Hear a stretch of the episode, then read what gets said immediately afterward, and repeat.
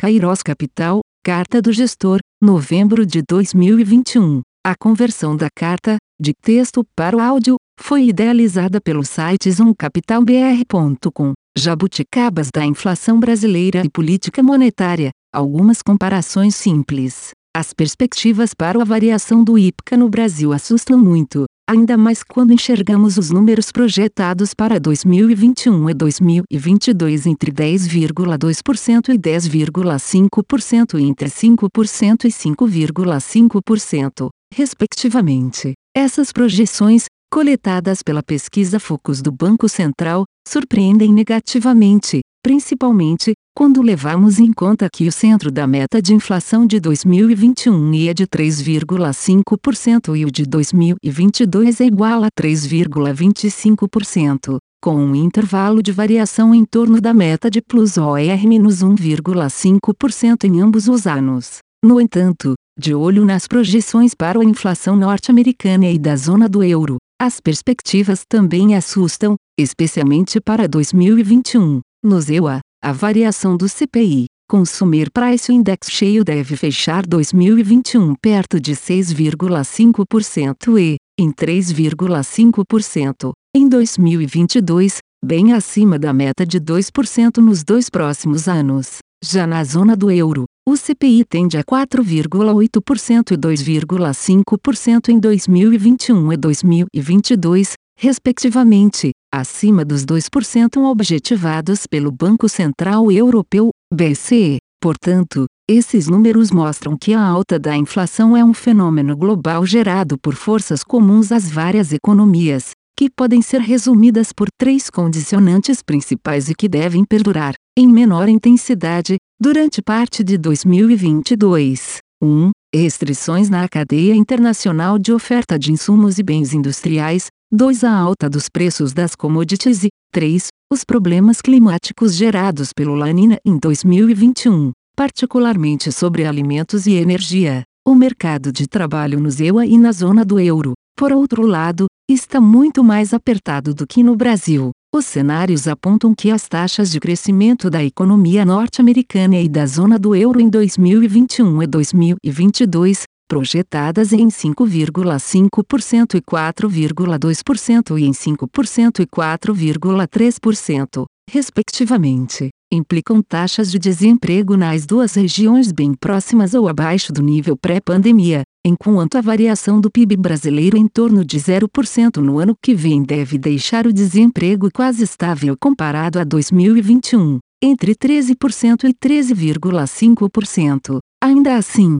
Apesar das forças inflacionárias comuns às três regiões e da taxa de desemprego bem mais elevada no Brasil em 2021 e 2022, as projeções para a variação do IPCA são bem superiores às expectativas de inflação no ZEUA e na zona do euro. Afinal de contas, o que está ocorrendo com a economia brasileira que leva a uma disparidade inflacionária tão elevada em contexto de estagnação do PIB? A inflação ao produtor repassada para o consumidor no Brasil é maior do que no ZEU e na zona do euro. A inflação de serviços, em particular, reage mais à recuperação econômica em 2021, com efeitos defasados em 2022, do que nas outras duas regiões. No Brasil, a memória e a inércia inflacionária normalmente explicam as taxas de variação do IPCA superiores às taxas de inflação ao consumidor em outras economias emergentes e desenvolvidas. Mas diante do desemprego particularmente elevado no ano que vem,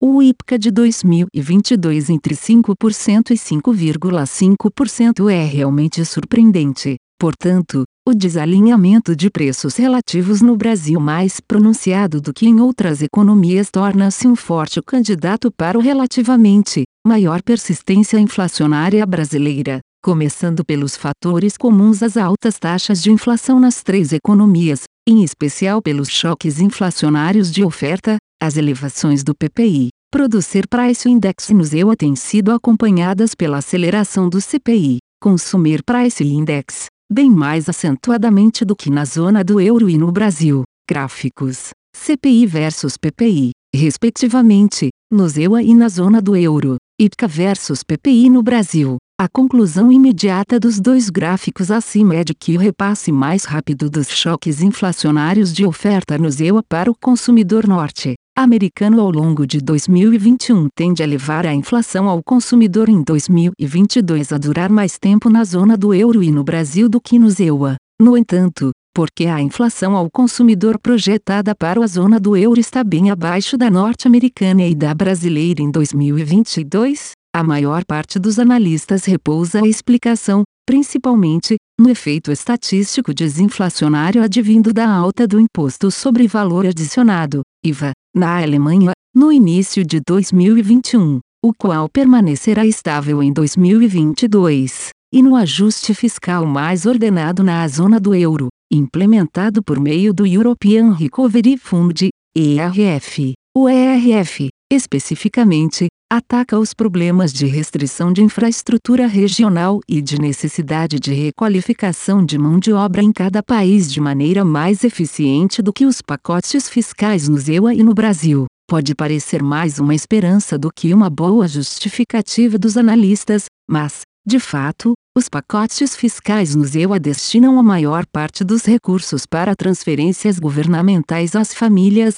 em parte, via créditos tributários às famílias de baixa renda, os quais crescem, proporcionalmente, ao número de filhos, enquanto que as medidas fiscais no Brasil repousam no assistencialismo. Logo, o repasse comparativamente mais rápido dos choques inflacionários de oferta ao consumidor no ZEUA durante 2021, o efeito estatístico desinflacionário da estabilidade do IVA, na Alemanha, em 2022, sobre a variação do CPI na zona do euro e a expectativa de elevação da capacidade de oferta na zona do euro, associada aos gastos com o ERF, limitam a alta das projeções de inflação para 2022 nas duas economias, fazendo com que a variação da inflação ao consumidor, no Brasil, seja potencialmente mais forte. A inércia inflacionária nas três economias, por seu turno, pode ser analisada por meio da influência da taxa de desemprego sobre a inflação de serviços.